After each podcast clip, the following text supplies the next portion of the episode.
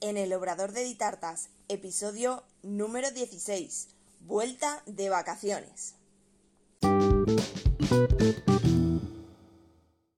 Hola, ¿qué tal? Bienvenida al podcast en el Obrador de Ditartas, donde hablaremos de repostería y conoceremos el día a día de un obrador. Yo soy Diana Verdú, chef pastelera y profesora de la Escuela Virtual de Repostería de Ditartas, donde encontrarás cursos en vídeo de repostería y pastelería y realizamos clases en directo todos los meses. Visítanos en ditartas.com. Bueno, volvemos de vacaciones. Es um, una mezcla de sentimientos entre nostalgia por las vacaciones y eh, la alegría de comenzar una nueva época, una nueva temporada, nuevos proyectos, eh, nuevas mm, cosas que nos pueden ir surgiendo. Así que eh, tenemos una, pues eso, unos sentimientos encontrados. La semana pasada os hablaba de las vacaciones, de que estaba de vacaciones, había cogido dos semanitas, la importancia de descansar y desconectar. Que obviamente siendo emprendedora y teniendo tu propio negocio es imposible desconectar al 100% porque eh, tienes que tener controlando mínimo ciertos aspectos que obviamente aunque te vayas de vacaciones es imposible dejarlos aparcados. Y una de esas cosas os voy a hablar hoy, que es de la vuelta de vacaciones. Y como os digo, mm, cuando trabajas eh, para otra empresa, ¿no? Eres un trabajador por cuenta ajena, tú te vas de vacaciones y vuelves el día que te toca a trabajar. Y no has pensado en si mm, va a estar todo preparado, si vas a tener tus sitios, si vas a tener... Simplemente tú vas a trabajar tu primer día de la vuelta de vacaciones y te pones a trabajar porque mágicamente está todo listo. Pero ¿qué pasa cuando es tu propio negocio, tu propia empresa, tu propio obrador? Eh, hay aspectos que tienes que tener en cuenta antes de volver de vacaciones para que cuando vuelvas de vacaciones puedas trabajar. Si no tendrás ahí un tiempo en el que hay que eh, prepararlo todo. ¿A qué me refiero? Por ejemplo, eh, yo empiezo lunes 31 de agosto a trabajar, pero eh, antes yo he tenido que venir a poner el obrador en marcha. Me refiero, pues, cámaras que he apagado en verano, pues, para el consumo, el calentador del agua también lo apagué para no consumir, porque como no lo, no lo iba a necesitar en estas dos semanas, pues estaba apagado, eh, cámaras, pues eso que desconecté, eh, y obviamente, aunque dos semanas es poco tiempo y está cerrado, pero siempre hay que dar una pasadita a todo, comprobar que esté todo funcionando, que esté todo correcto. Así que eh, yo vine ayer, conecté cámaras, conecté el calentador, repasé un poquito todo el obrador, una manita de limpieza, mesas, ¿vale? Para, pues, digamos, quitar el polvo y todo eso. Controlar que todo funciona, controlar que todo está enchufado, que todo funciona perfectamente para poder empezar a, trabajar. Eso es una primera parte. Pero por otra parte, em, nosotros en, repostería trabajamos con materias primas. Normalmente las materias primas eh, son perecederas, ¿vale? Las que nosotros utilizamos, me refiero. Entonces, ¿qué pasa con estas materias primas? Que yo cuando me fui de vacaciones, pues yo repasé todas mis materias primas, eh, lo que estaba a punto de caducar o, por ejemplo, los huevos que me quedaban, pues yo me los llevé o los repartí eh, para que no se quedaran en el obrador y todo eso. ¿Qué pasa? Que cuando empiezas a trabajar, tú necesitas todas tus materias primas. Pero claro, si te esperas al primer día hacer todos los pedidos, obviamente se van a retrasar porque no te las sirven en el momento. Habrá cosas que sí, pero habrá cosas que, no, que los proveedores tienen sus días de reparto y, cosas que tienes que prever con antelación. Entonces, aunque yo estaba de vacaciones, pues yo tenía que preparar eh, pues pedidos de huevos para que el lunes me lleguen los huevos y poder ponerme a elaborar eh, pedidos de materias primas como por ejemplo el queso, que el queso para la crema de queso, para la tarta de queso. Eh, es un producto bastante perecedero, entonces yo eh, lo consumí todo antes de irme de vacaciones y ahora para empezar a elaborar necesito ese producto. Pues entonces al proveedor, con antelación, empiezo esta semana a trabajar, necesito estos productos. productos, por ejemplo, todo lo que es el tema de repostería creativa, en plan eh, fondant, CMC, todos estos productos que los pido a proveedores que me suelen tardar más tiempo en servir, pues también está hecho el, pedido y preparado para aprovechar esos días de vacaciones que empieza a rodar mi pedido, o sea, ya lo recibe la, la empresa, empieza a prepararlo para que esta semana que yo empiezo a trabajar, ese pedido me llegue a tiempo y yo pueda trabajar y tenga todos los elementos. Entonces, lo que hoy os quería comentar es eso. Por una parte, que aunque estemos de vacaciones, tenemos que tener en cuenta la vuelta de vacaciones, sobre todo todo el tema de pedidos de materias primas y, y todo lo que nos va a hacer falta para poder trabajar. Obviamente, si queremos aprovechar tiempos y que no se demore, si tenemos también encargos, tenemos que controlar eh, qué tiempos vamos a necesitar para, esas elaboraciones, qué ingredientes o herramientas vamos a necesitar y que esté todo listo para el día que comenzamos a trabajar, lo tengamos todo preparado o nos llegue esa misma semana los pedidos. Entonces todo eso eh, podemos hacerlo pues aprovechando algunos días de vacaciones y eh, como os digo, siendo tu propio negocio pues hay cositas que no puedes dejar y esperarte a, la vuelta de vacaciones. Y como os he dicho también, es importante, sobre todo cuando trabajamos en obradores, eh, que trabajamos con alimentación, que es muy importante la limpieza, es muy importante tenerlo todo eh, en perfectas condiciones. Eh, por una parte, mm, por, por, seguridad, por nosotros mismos y por nuestros clientes, pero también porque tenemos un registro, un registro sanitario y, y unos, unos plazos que viene sanidad y, sanidad viene y te, te, mira todo, te mira toda la, toda la documentación, te mira que todo esté en perfecto estado y unas inspecciones que nos realiza sanidad en las cuales tenemos que presentar tanto la documentación como eh, obviamente lo que es el obrador, la estancia donde trabajamos, herramientas y demás. Entonces, todo eso si lo llevamos al día, si lo llevamos en perfectas condiciones, cuando tengamos esas inspecciones, pues simplemente es presentar la documentación, presentar eh, nuestro obrador y nuestras condiciones y nada, simplemente pues es la valoración de, del inspector de sanidad, nos rellena la hoja y ya está. No tenemos em, problemillas ni cositas que nos puedan sacar. Siempre que lo tengamos todo en correctas condiciones va a ser mucho mejor. Así que eh, esto era lo que hoy os quería comentar y quería hablaros, pues eso, la importancia de preparar lo que es la vuelta de vacaciones, de tenerlo todo listo para que el primer día que arrancamos a trabajar esté eh, todo preparado, ingredientes, herramientas, obrador, todo listo y preparado para que podamos trabajar, ya que eh, nosotros mismos somos nuestra propia empresa, somos nosotros mismos los que tenemos que hacer esa preparación para poder comenzar la vuelta de vacaciones. Y hasta aquí el episodio número 16 en el Obrador de Ditartas. Gracias por escucharme, te invito a que te suscribas y me encantaría recibir una valoración o un me gusta. Así más apasionadas de la repostería podrán encontrar el podcast. Y déjame en los comentarios eh, cualquier duda o sugerencia que tengas para que podamos hablar en el podcast. Sabes que si nos escuchas por ebooks puedes dejar directamente el comentario. Si nos escuchas por Spotify o cualquier otra plataforma, puedes ponerte en contacto conmigo en ditartas.com o por cualquier red social como Instagram o Facebook. Y recuerda, nuevo episodio todos los lunes a las 6. Te espero el próximo día. Adiós. En el Obrador de Ditartas, episodio número 18. Hola, ¿qué tal? Bienvenida al podcast en el Obrador de Ditartas, donde hablaremos de repostería y conoceremos el día a día de un obrador. Yo soy Diana Verdú, chef pastelera y profesora de la Escuela Virtual de Repostería de Ditartas, donde encontrarás cursos en vídeo de repostería y pastelería y realizamos clases en directo todos los meses. Visítanos en ditartas.com. Y bueno, comenzamos este episodio número 18 donde vamos a hablar de los gastos variables del obrador. La semana pasada hablamos de los gastos fijos y esta semana, esta segunda parte, vamos a hablar de los gastos variables.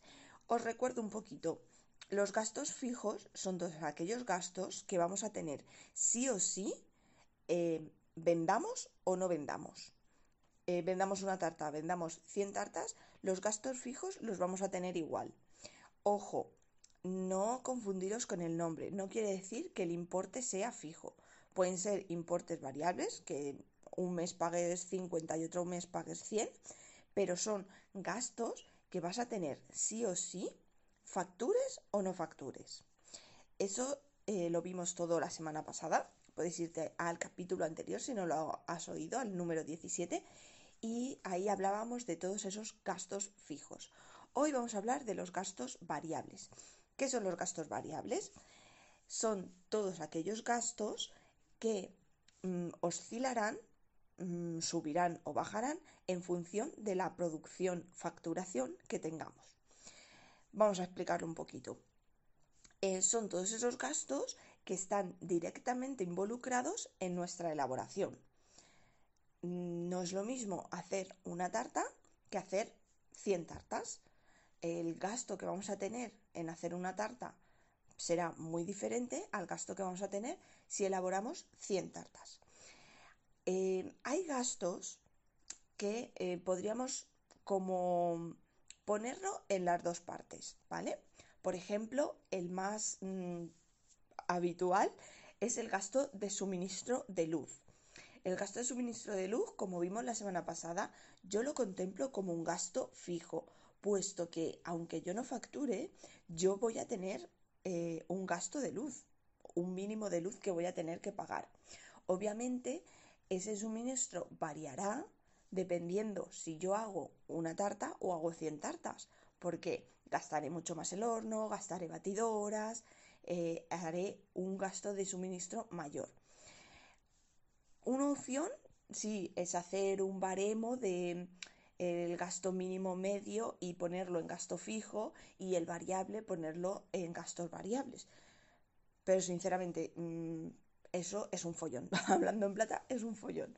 Yo, para sacar todos los costes y todo, que lo veremos eh, si os interesa el tema de, sacar precios y tal, lo veremos en otro capítulo. Dejármelo en los comentarios si os interesa ese tema también. Eh, pues yo para eh, sacar todo el tema de costes y, precios y tal, mm, yo todo lo que es el gasto de suministro de luz, yo lo tengo como gasto fijo, ¿vale?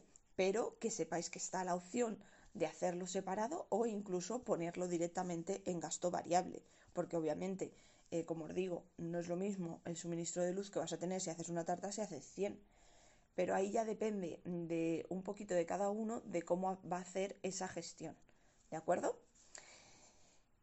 Partiendo de esas cositas que eh, varían de uno a otro, de cómo lo podemos interpretar una persona u otra, o dependiendo de nuestra empresa, cómo lo queramos enfocar, vamos a centrarnos en los gastos variables en los que yo suelo trabajar como gastos variables.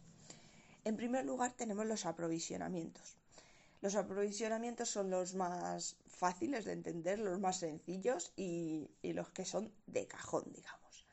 En estos aprovisionamientos tenemos dos. Por una parte, la compra de materias primas, clarísimo, harina, agua, Em, huevos, azúcar, todos esos elementos que van a ser transformados en nuestra elaboración para conseguir nuestro producto de venta. Todas esas eh, materias primas que vamos a utilizar para elaborar nuestras tartas. Es un gasto variable, obviamente, no vamos a comprar la misma harina si hacemos una tarta que si hacemos 100 tartas y es un gasto que vamos a tener, un gasto variable que vamos a tener aquí en nuestro segundo bloque de gastos. Otro gasto que tenemos en aprovisionamientos eh, es, mm, digamos, los embalajes. Las cajas donde vamos a presentar nuestro producto, las bolsas, las bandejas de las tartas, en sí todo lo que es el packaging. Es un gasto variable también porque va a ir en función de la producción que nosotros vamos a tener y em, es lo mismo, o sea, mm, no vamos a, gastar las mismas cajas de tarta si hacemos una que si hacemos 100. Es un gasto variable eh, que irá aquí también dentro de aprovisionamientos. Es así eh, simple, vamos a mm, dejarlo de la forma más fácil posible. En aprovisionamientos vamos a tener las materias primas y otros aprovisionamientos que serían, digamos, el packaging, las cajas, bolsas y todos esos elementos que necesitamos para presentar nuestro producto. ¿De acuerdo? No están eh, eh, directamente utilizados en la elaboración de nuestro producto, como puede ser la harina, pero sí que forman parte de nuestro producto, de la presentación de nuestro producto. ¿De acuerdo? Aquí, claro, podríamos mm, decir pues etiquetas, lazos, ¿vale? Todo aquel producto que vamos a necesitar para la presentación de nuestro producto.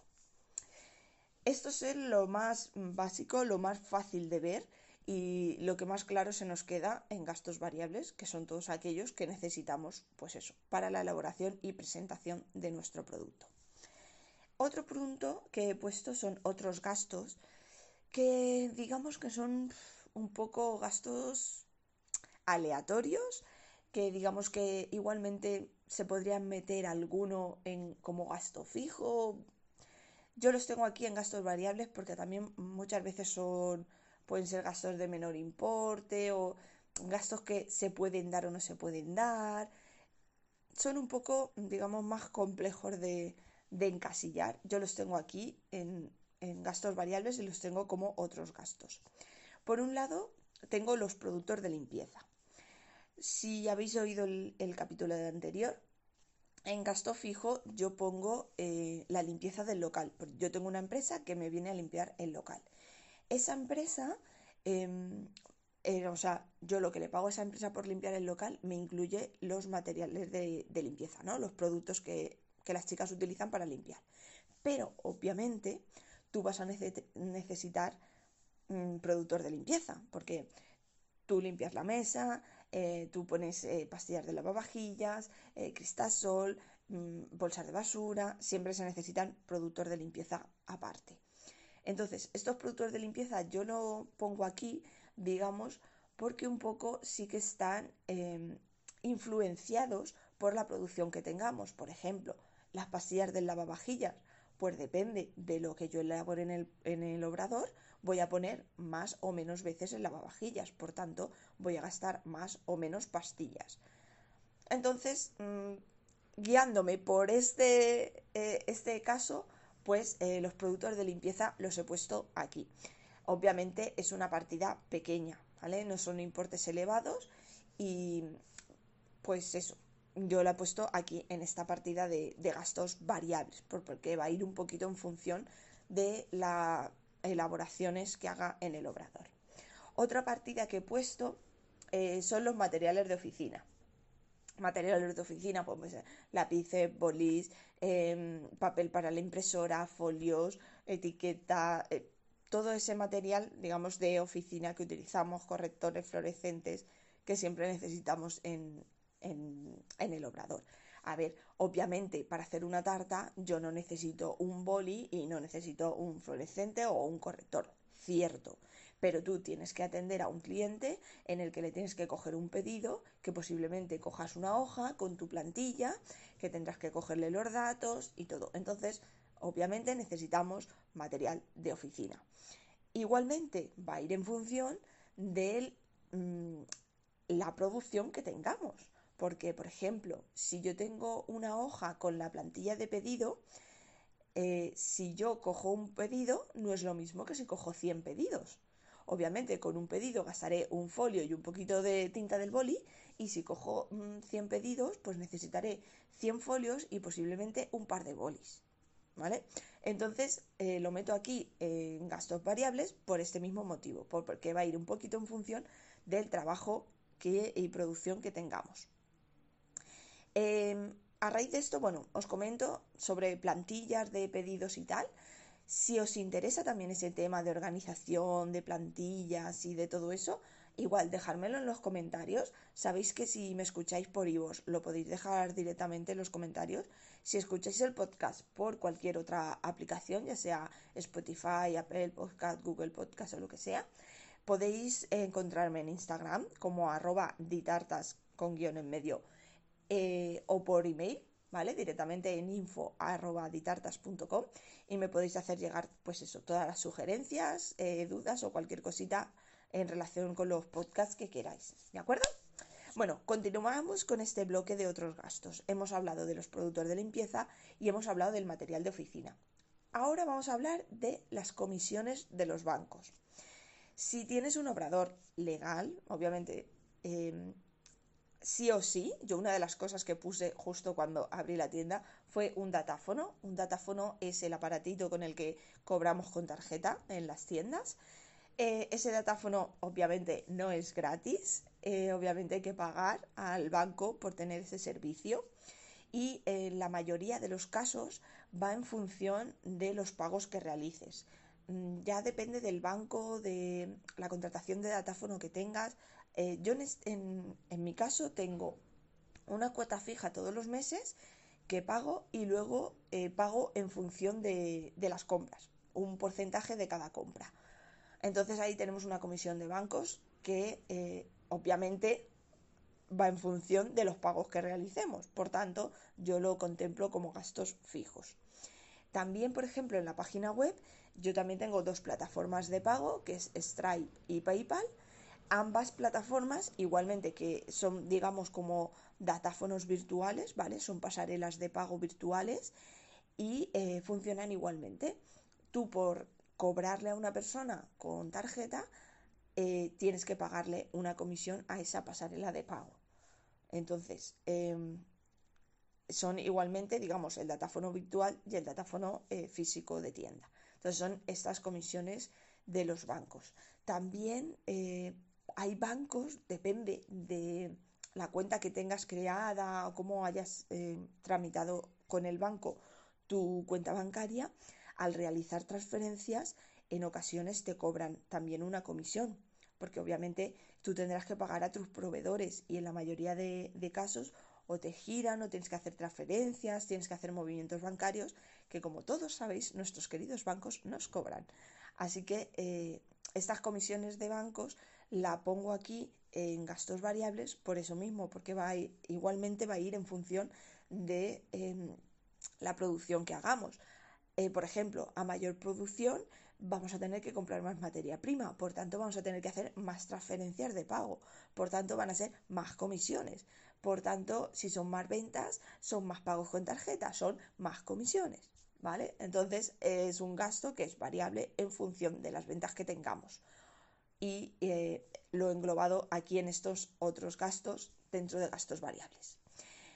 Y otro punto, he puesto cuatro en estos eh, otros gastos, es el de reparación y conservación. reparación y conservación, obviamente, de maquinaria o de instalaciones. Puedes pasarte mm, tres años sin que nada se te estropee, tres años sin que tengas que hacer nada, o en un en dos meses tener que pues arreglar el horno pues se te ha estropeado, arreglar una batidora, arreglar la puerta, eh, pues una rotura de agua, mil cosas que pueden pasar. Entonces, eh, no es un gasto, digamos, que vamos a tener todos los meses, pero sí que es un gasto variable que va a ir en función mm, del uso que hagamos. Obviamente, si tú no usas un aparato, no se va a estropear. Si tú no abres y cierras una puerta, no se va a estropear. Entonces, eh, son mm, desperfectos que pueden surgir a raíz del uso que le demos. Yo un consejo que os doy en la medida de lo posible es hacer como una partida pequeñita todos los meses o cada tres meses o cada año, como consideréis, que se guarde para reparación y conservación. Porque así, cuando luego vienen los, ay madre mía, como llamo yo, de, ostras, ha estropeado el horno, ostras, ha estropeado no sé qué, o tengo que... Pues tenemos ahí esa huchita guardadita para estos casos. ¿De acuerdo? Entonces repasamos en estos otros gastos eh, variables, hemos puesto los productos de limpieza, hemos puesto el material de oficina, las comisiones de los bancos y la reparación y conservación. Y ahora mm, he puesto otro punto más de gastos que, mm, entre comillas, se pueden tener en cuenta, que también son importantes. Por un lado, los gastos de formación. Ya os hablé en uno de los podcasts de que yo me formo continuamente.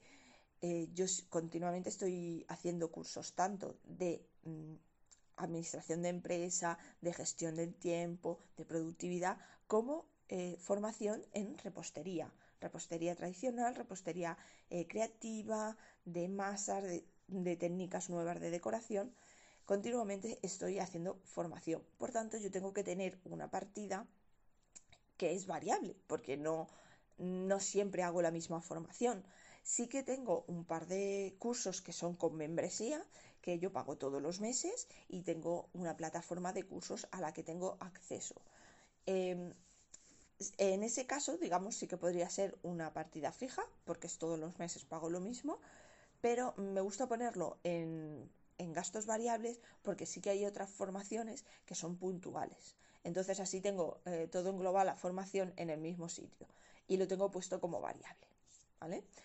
que obviamente si no haces formación, si no haces nada, pues no tienes ese gasto, pero os aconsejo muchísimo que os forméis, que hagáis cursos y continuamente os estéis reciclando y renovando en todo eh, lo que conlleva una empresa, ya sea la parte más empresaria como la parte eh, más de elaboración, en este caso de pastelería y repostería. Y otro punto que tengo, que igualmente como el que os comentaba de reparación y conservación, yo os aconsejo que tengáis una una huchita y vayáis guardando para este otro punto que es la compra de maquinaria. Obviamente, si tú estás haciendo una tarta a la semana y tienes una batidora, perfecto, pero ahora de repente te sube eh, el nivel de producción y haces 100 tartas a la semana, pues posiblemente con esa batidora no te llegue y tengas que comprar otra batidora. O eh, tengas que comprar un peso o tengas que comprar... Em, eh, aquí dentro podríamos poner también maquinaria y utillaje. Por ejemplo, mm, las pátulas a roto, las varillas, ¿vale? Todo lo que es el material que vamos a utilizar para la elaboración de nuestros productos. Eh, yo lo tengo aquí puesto en un gasto variable porque igualmente es como os decía, va a ir en función de nuestra producción que este campo sea mayor o menor. Y como os digo, yo os aconsejo que hagáis una huchita y os vayáis guardando un poquito, un poquito, un poquito para cuando tengamos que hacer esos gastos. Porque no es lo mismo tener que comprar un peso o un peso de estos de cocina que te puede costar entre 15 y 20 euros o una espátula, unas varillas, tal, que tener que comprar una batidora que ya te vas a importes de pues 300, 500, 1000 euros o un horno que a lo mejor te puedes ir a 2000, 3000 dependiendo de, del tipo de maquinaria. Podemos llegar a, importes muy elevados que de repente, imagínate, se te estropea el horno, eh, no tiene reparación y tienes que hornear, tienes que comprarte un horno, sí o sí, y tienes que salir y comprarte un horno. Entonces tienes que hacer esa inversión. Y hay veces que en ese momento no tenemos ese dinero. Entonces por eso os digo que es importante, pues si vamos guardando, llega ese momento y no pasa nada porque yo tengo mi huchita de compra de maquinaria y utensilios en la que yo cojo y compro para reponer cualquier herramienta o utensilio que necesito para mi elaboración. Y bueno, un poco englobado, estos son los gastos variables. Obviamente hay muchísimos más y muchísimas cosas más que pueden salir y gastos que puedes decir, ostras, esto es fijo, variable. Es un poco mm, complejo, digamos, no es blanco o negro.